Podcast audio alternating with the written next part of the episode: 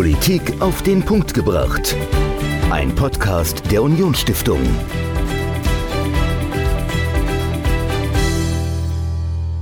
Wir wollen heute über das Führen eines guten Unternehmens und das Führen einer guten Kommune sprechen. Und damit hallo und herzlich willkommen zur neuesten Folge unseres Podcasts. Michael, meine Frage heute an dich. Wenn du Bürgermeister wärst von, sagen wir mal, Haschborn, oder das ist dann Tolai, die Gemeinde, wie würdest du das anstellen, dass die Gemeinde blüht und prosperiert und gut dasteht? Ah, ist ganz einfach. Und zwar, äh, die Gemeinde prosperiert schon und das hängt auch mit dem Bürgermeister zusammen. Okay. Also ich würde es vielleicht genauso weitermachen und an der einen oder anderen Stelle noch einen Akzent setzen, aber das läuft schon sehr, sehr gut. Ja, von daher. Nichts zum Bemängeln, nichts zu verbessern. Ja, ich glaube, man kann immer was verbessern, aber in dem Fall muss ich ehrlich sagen, wir wohnen da schon sehr, sehr gut. Mhm. Ähm, aber wir haben vielleicht ein bisschen zu viele Schulden und da würde ich mhm. vielleicht mal ansetzen.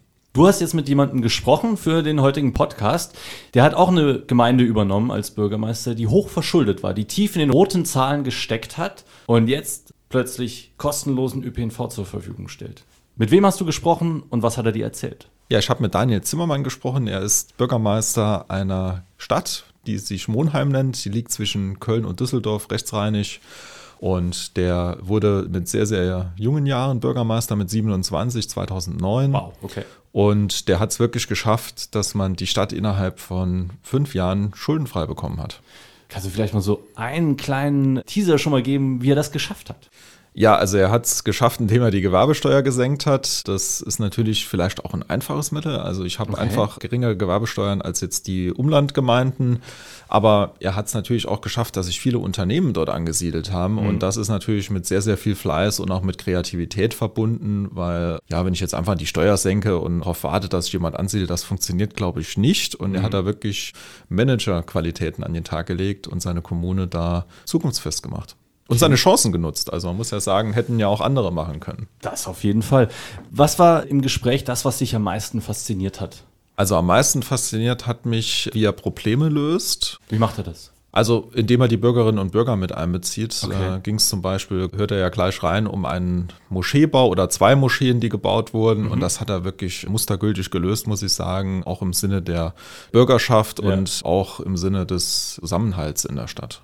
Klingt spannend. Ich Freue mich auf das Interview und jetzt viel Spaß, Michael, mit Daniel Zimmermann, dem Bürgermeister von Monheim am Rhein, einer kleinen Kommune am schönsten und größten Fluss in Deutschland.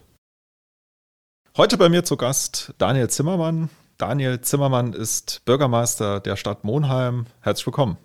Ja, hallo Herr Scholl. Vielen Dank für die Einladung. Herr Zimmermann, Monheim, wo liegt denn diese Stadt?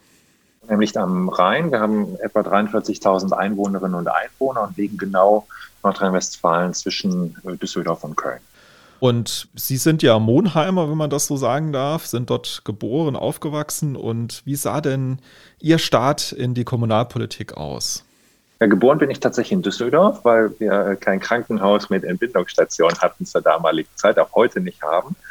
Ja, aber ich bin tatsächlich hier aufgewachsen in der Stadt, bin hier zur Schule gegangen und 1999 gab es die Situation, dass in Nordrhein-Westfalen zum ersten Mal 16- und 17-Jährige wählen durften bei der Kommunalwahl. Und wir haben dann eigentlich, Freunde und ich, die genau in dieser Altersklasse waren, eher so aus einem, aus einem Spaß, aus einer Laune heraus gesagt, ja, dann, dann gründen wir doch eine eigene Partei. Und wir haben die Petto genannt, das ist lateinisch für ich fordere, wie jetzt zum Beispiel auch in Petition, wenn man ja dem, dem Landtag oder Bundestag schreibt.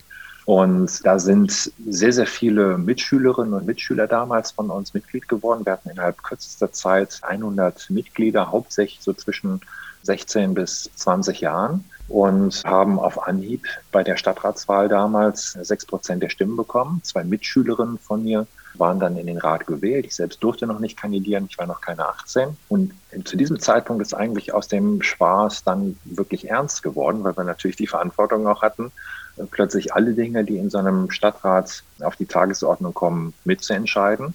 Unser ursprüngliches Programm war jetzt eher auf ja, Jugendthemen ausgerichtet, Öffnungszeiten hier der kommunalen Jugendclubs, vielleicht noch ÖPNV-Verbindung, wenn man eben noch keinen eigenen Führerschein hat. Aber dass wir plötzlich auch über die Gestaltung der Friedhöfe viele Dinge, die jetzt die Infrastruktur betreffen, Bauprojekte und so weiter mitentscheiden mussten, das war neu.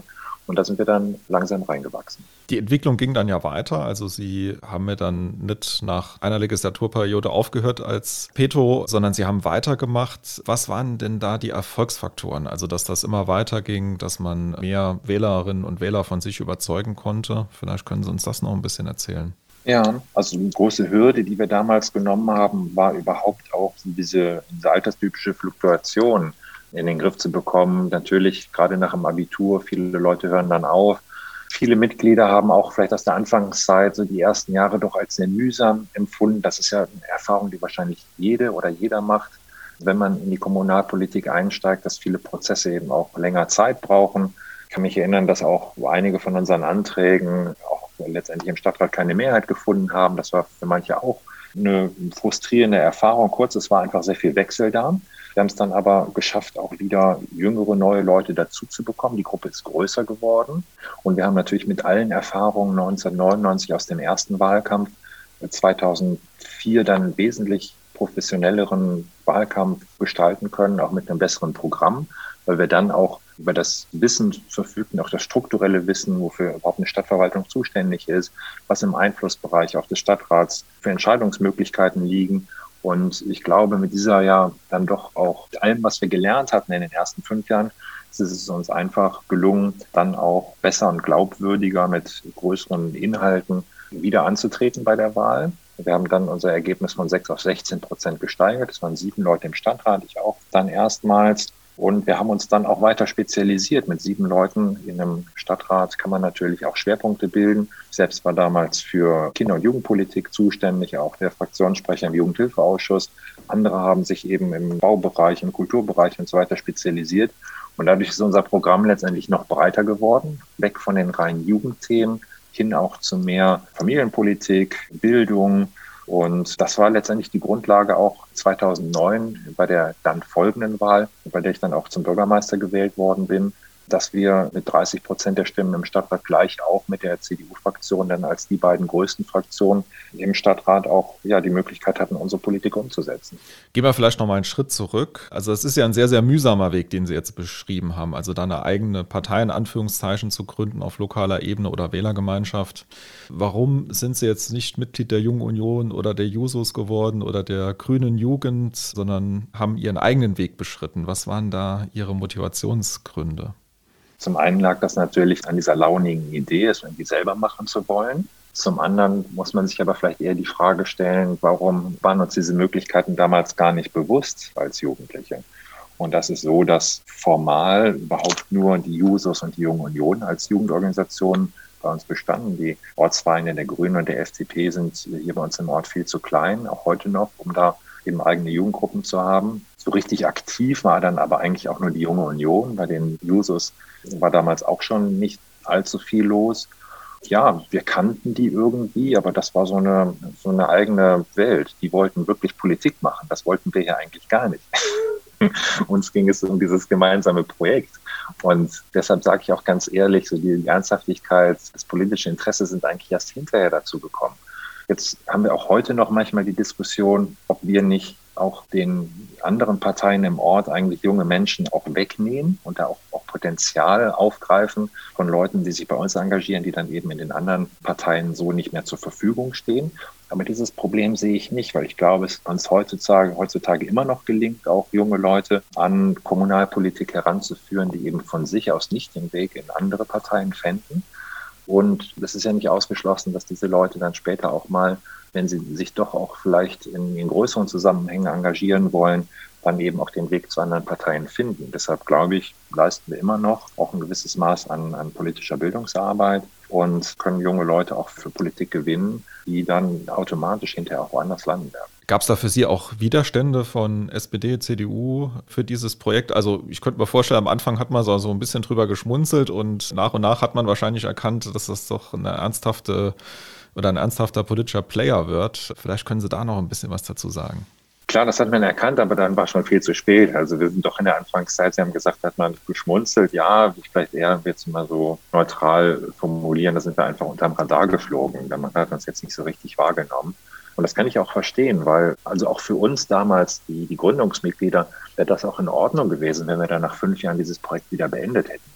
Ich habe ja nicht als 16-Jähriger diese Partei mit gegründet, um dann elf Jahre später zum Bürgermeister gewählt zu werden. Also diese Ziele, die hatten wir nicht. Das ging eigentlich damals eher so um das, was wir in dem, im Moment erreichen wollten. Und wenn diese, dieses Projekt dann irgendwann vorbei gewesen wäre, wäre das auch für alle Beteiligten in Ordnung gewesen. Und das hat natürlich auch dazu geführt, dass wir jetzt auch nicht so aufgetreten sind, den anderen Parteien hier irgendwie das Wasser abgraben zu wollen.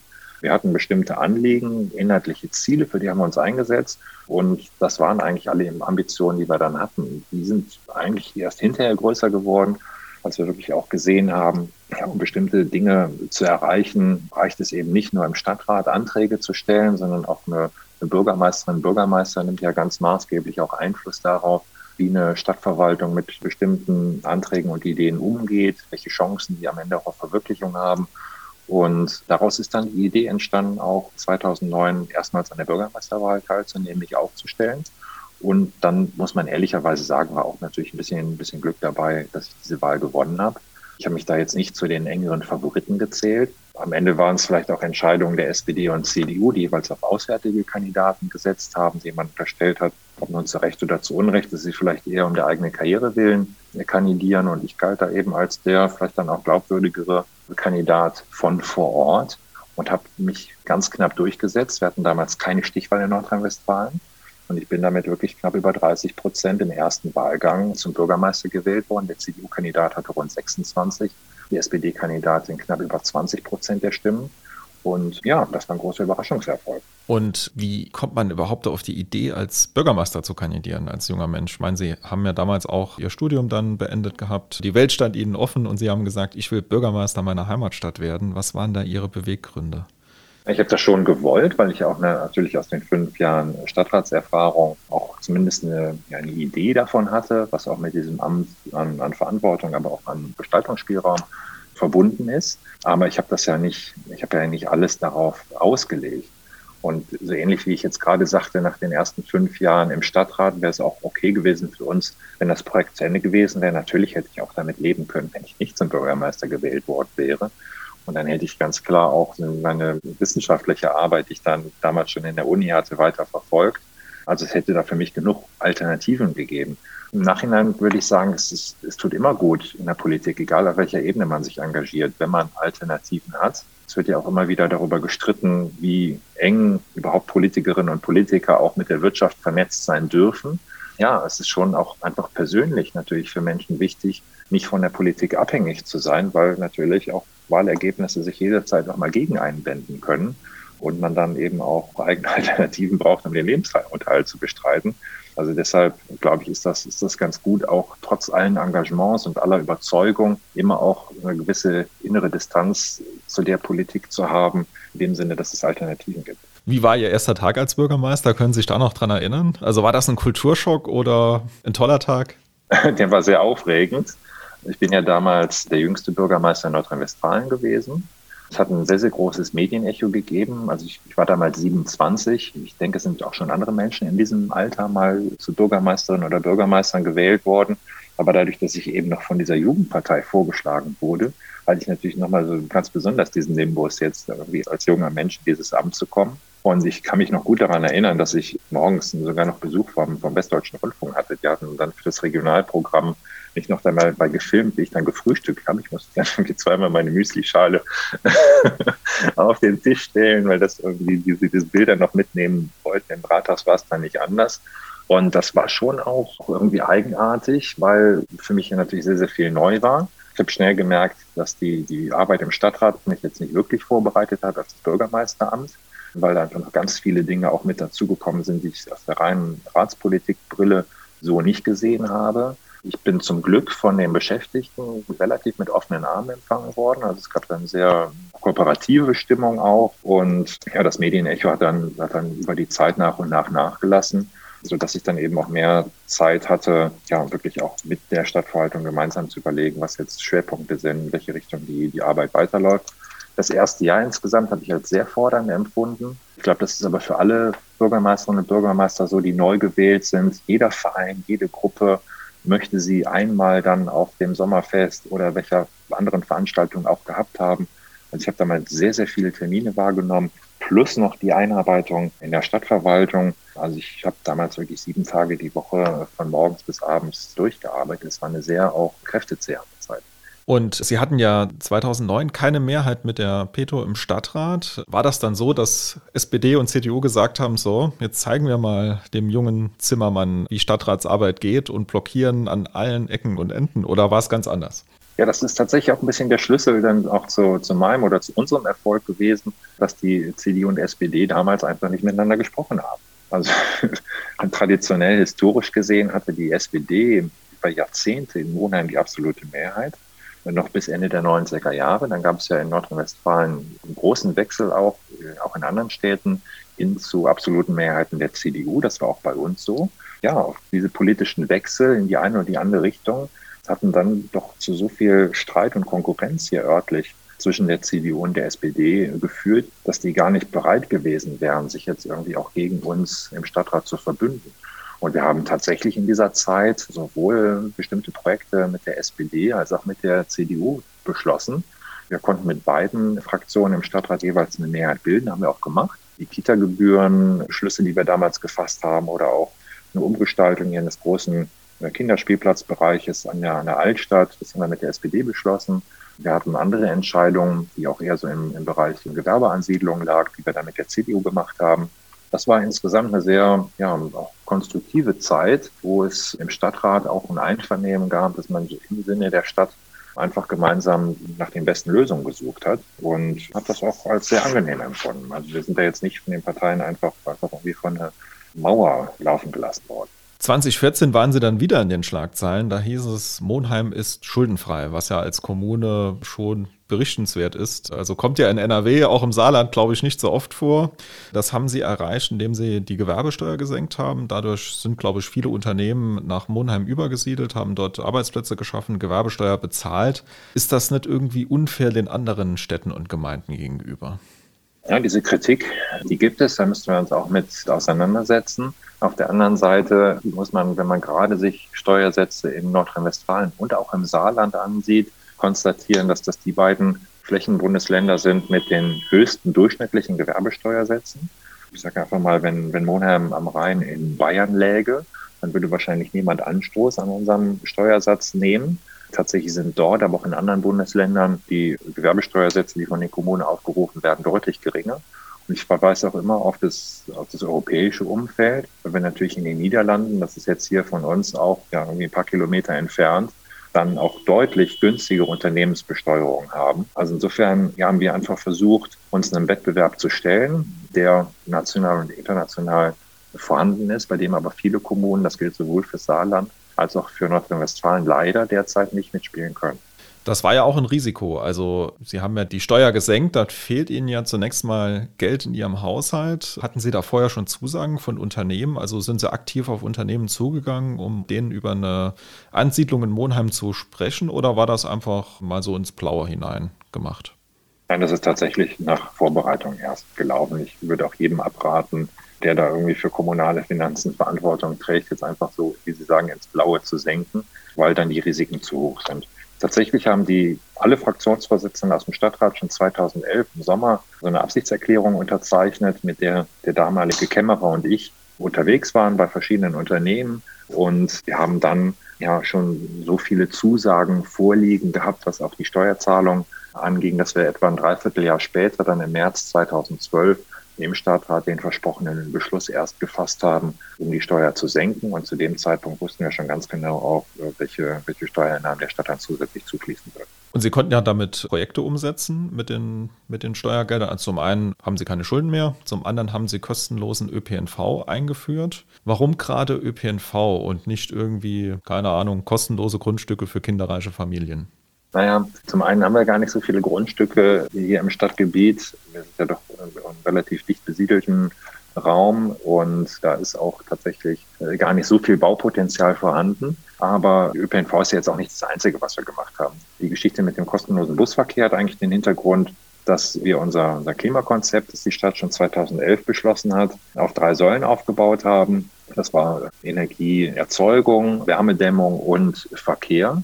In den beiden ersten Feldern haben wir schon relativ große Beiträge auch zum Klimaschutz erreicht. Es sind viele Immobilien auch, auch wärmegedämmt worden, mehr sogar als wir uns vorgenommen hatten im Klimakonzept. Auch was die Energieversorgung angeht, haben wir also Stadtwerke komplett auf Ökostrom umgestellt. Also da sind sehr, sehr hohe CO2-Einsparungen auch erzielt worden. Aber im Verkehr haben wir bis dato noch nichts erreicht. Und der Autoanteil aller Verkehrswege die die Monheimerinnen und Monheimer zurücklegen, liegt immer noch bei 55 Prozent. Und da ging es einfach darum, nochmal strategisch zu überlegen, wie können wir die Leute aufs Fahrrad, auf den ÖPNV zum Umsteigen bewegen, ohne jetzt, wie manche Städte es ja auch machen, jetzt hier die autofreie Innenstadt auszurufen. Weil natürlich als kleinere oder Mittelstadt man es sich nicht erlauben kann, auch im, im Hinblick auf Einzelhandel und, und Strukturen jetzt eine restriktive Verkehrspolitik zu fahren. Wir wollen eher über Angebote gehen, Leute einladen zum Umsteig, also wirklich auch, auch positiv motivieren. Und das versuchen wir eben mit dem kostenlosen ÖPNV, aber eben auch einem Fahrradverleihsystem, das wir gerade aufbauen, im Carsharing-Angebot, das es in der Stadt gibt, dann zu erreichen. Wird das auch genutzt, der kostenlose ÖPNV? Also haben Sie da Zahlen? Also wir haben allen Bürgerinnen und Bürgern letztes Jahr Ende März äh, Bustickets geschickt, die man dann registrieren musste. Das ist der sogenannte Wohnheimpass. von 43.000 Leuten in der Stadt haben immerhin 31.000 Menschen sich freischalten lassen. Das sind rund drei Viertel. Mit der Quote sind wir sehr zufrieden. Was das Fahrgastaufkommen angeht, sind wir natürlich jetzt genau in die Zeit gefallen, auch der Corona-Situation, dass viele Menschen eben auch den ÖPNV meiden oder auch durch Homeoffice jetzt einfach äh, weniger Fahrten auch, auch zurücklegen. Insofern ist das jetzt sehr verfälscht und äh, wir können nicht nachweisen oder belegen, ob es jetzt tatsächlich schon Fahrgaständerungen, ein anderes Fahrgastverhalten gegeben hat. Aber wir haben jetzt auch dieses Konzept längerfristig angelegt und wir glauben schon, dass es uns gelingen würde, auch wenn der Lockdown dann irgendwann vorbei ist und auch, auch die Corona-Geschichte ist, dass dann die Leute umsteigen wie es genau sein wird, werden wir nochmal auswerten lassen. Wir haben die RWTH Aachen mit einer wissenschaftlichen Evaluation beauftragt. Die läuft jetzt auch schon. Und dann werden wir sehen, ob diese Einladung an die Leute tatsächlich aufgegangen ist. Eine weitere Frage, die sich mir stellt, ist, führen solche Angebote wie kostenloser ÖPNV, ein solider Stadthaushalt auch dazu, dass Leute bewusst nach Monheim ziehen? Also merken Sie das auch in der Einwohnerstatistik? Also das ja, das merken wir. Tatsächlich merken wir das vor allen Dingen im Bereich Kinder und Familien. Wir haben uns ja auch auf die Fahnen geschrieben, die Bildungslandschaft nochmal stärker auszubauen. Das gilt für den Bereich kulturelle Bildung. Es gibt sehr viele Angebote der städtischen Musikschule, der Grundschule. 60 Prozent aller Grundschüler hier im Stadtgebiet lernen Musikinstrument. Das ist eine sehr, sehr hohe Quote. Wir haben komplette Gebührenfreiheit für den Kindergarten, für die Kindertagespflege, aber auch für den Ganztag in den Grundschulen. Und das ist sehr attraktiv für Familien. Und gerade in dieser Altersgruppe Familien mit Kindern haben wir kontinuierlich Zuzug. Wir gewinnen eigentlich im Bereich der 0 bis 18-Jährigen jährlich ja, 50 bis 75 Einwohner dazu. Das klingt jetzt erstmal nicht so viel, aber 50 bis 75 Kinder, das sind schon ja, drei bis fünf Kita-Gruppen, die da jedes Jahr zuziehen quasi.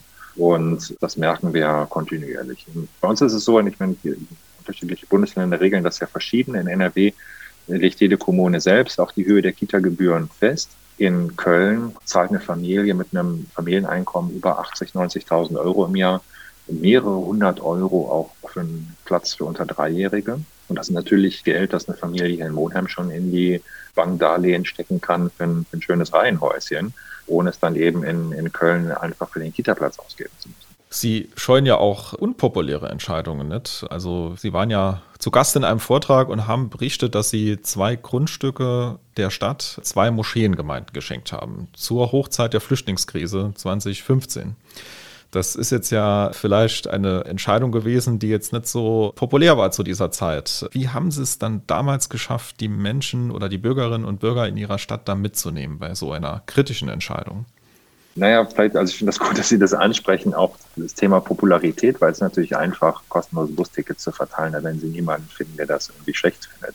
Aber ich habe immer auch meine Rolle so verstanden, dass es Aufgabe ist, auch Dinge zu machen, die wir politisch für richtig halten, die aber vielleicht erklärungsbedürftig sind. Und das ist auch eine Frage der, der Kommunikation. Natürlich ist so eine, eine Bürgermeisterin oder ein Bürgermeister ist jetzt nicht Generalsekretär quasi für die Bürgerschaft und die Bürgerinnen und Bürger wissen schon, was sie wollen und man setzt das jetzt nur noch um, sondern das ist auch eine, eine gewisse Führungsrolle, die man einnehmen muss, um auch Menschen zu überzeugen von Dingen, von denen man selber überzeugt ist. Und wir haben, jetzt um auf die Moscheen zu sprechen zu kommen, zwei äh, islamische Gemeinden im Stadtgebiet. Das eine ist eine DITIB-Gemeinde, das andere ist eine Gemeinde, die zum Zentralrat der Muslime in Deutschland gehört, die schon seit den 80er Jahren hier ansässig sind.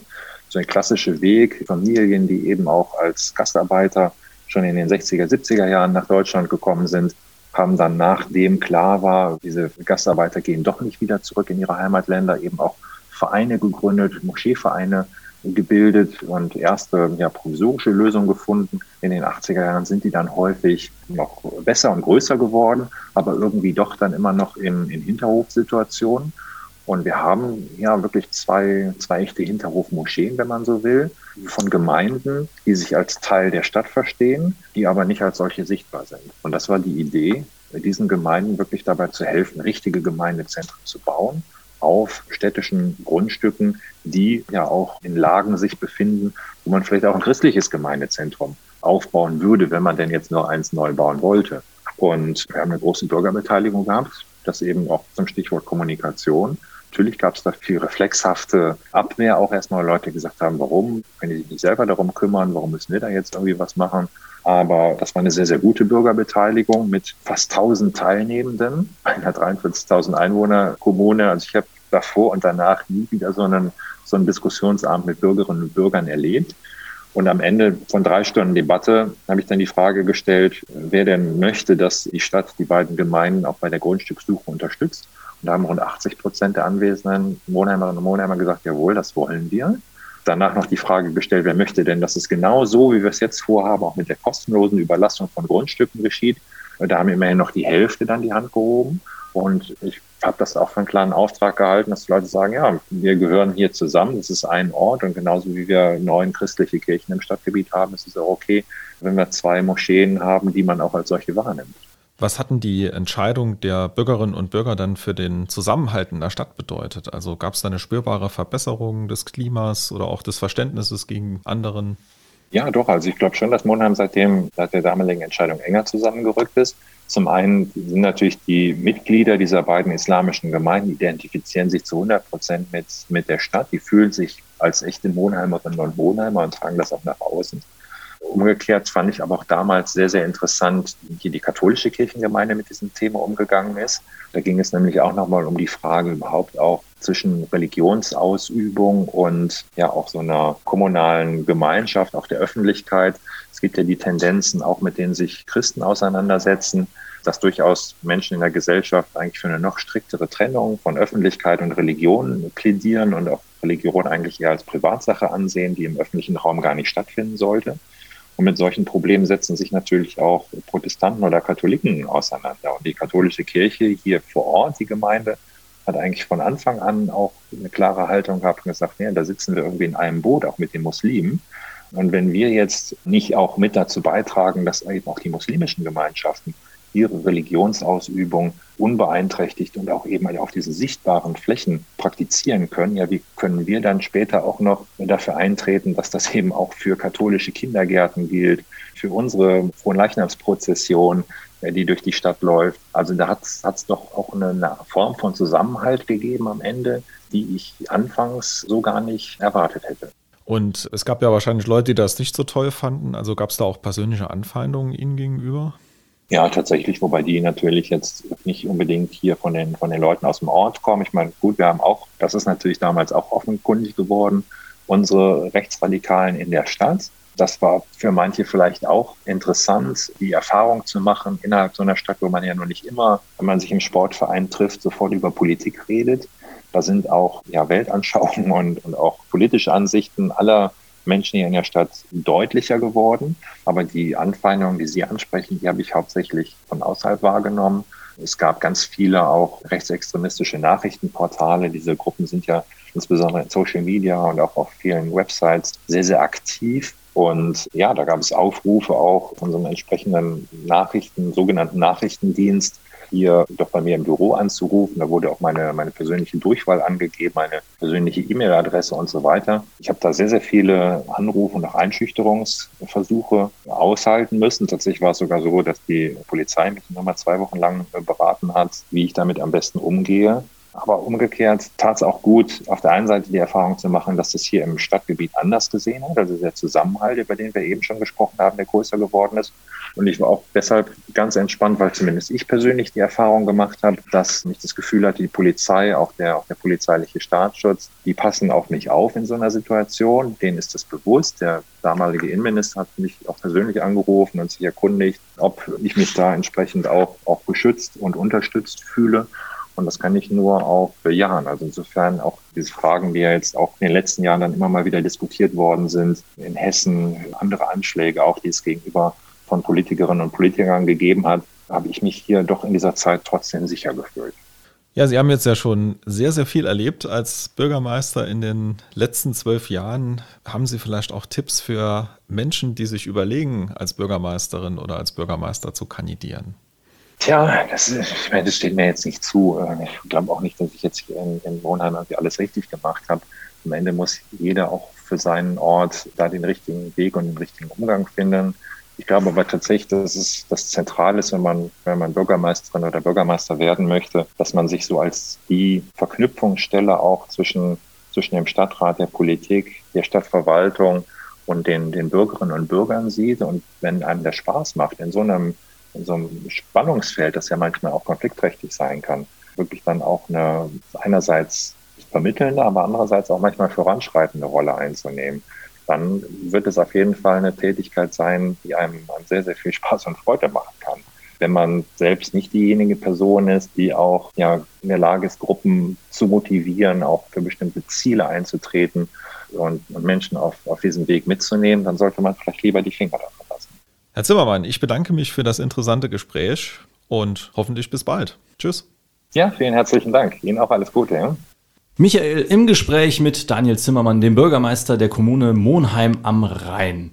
Und wir gucken in der nächsten Woche auf das, was noch weiter oben am Rhein passiert ist, nämlich in den Niederlanden. Dann spreche ich mit Professor Dr. Jakob Peckhelder von der Uni Utrecht und von der Universität des Saarlandes. Dort ist der Honorarprofessor über die Wahlen in den Niederlanden. Rütte hat mal wieder gewonnen. Seine vierte Amtszeit ist das dann, obwohl er eigentlich kurz vor der Wahl mit seiner Regierung zurückgetreten war, weil es einen Skandal gab. Und wir schauen zusammen mit Professor Peckhelder auf das System in den Niederlanden. Dort gibt es ja mittlerweile sind es 17 Fraktionen die im neuen Parlament, das nur 150 Sitze hat, vertreten sind und welche Koalitionsmöglichkeiten es da gibt, kurz nach der Wahl, warum Rütte doch wieder gewonnen hat, welche Themen vor der Wahl wichtig waren, welche vielleicht unter Corona ein bisschen untergegangen sind und auch wie das ganze System überhaupt aufgebaut ist. Darüber habe ich mit Professor Peckelder gesprochen. Michael, könntest du dir das eigentlich vorstellen, in einem Land zu leben, wo es dann doch wieder einen König gibt, eine Monarchie? Oh je, das ist eine schwierige Frage. Also ehrlich gesagt interessiert mich das nicht, äh, Monarchie. Ja, es ist natürlich ganz schön. Also man, man hat ein Staatsoberhaupt, das, das vielleicht länger im Amt ist. Also man, ja. man kann sich da ein bisschen besser drauf einstellen. Aber ich glaube, da sind wir in Deutschland ganz weit weg davon und das ja. ist vielleicht auch gar nicht so schlecht.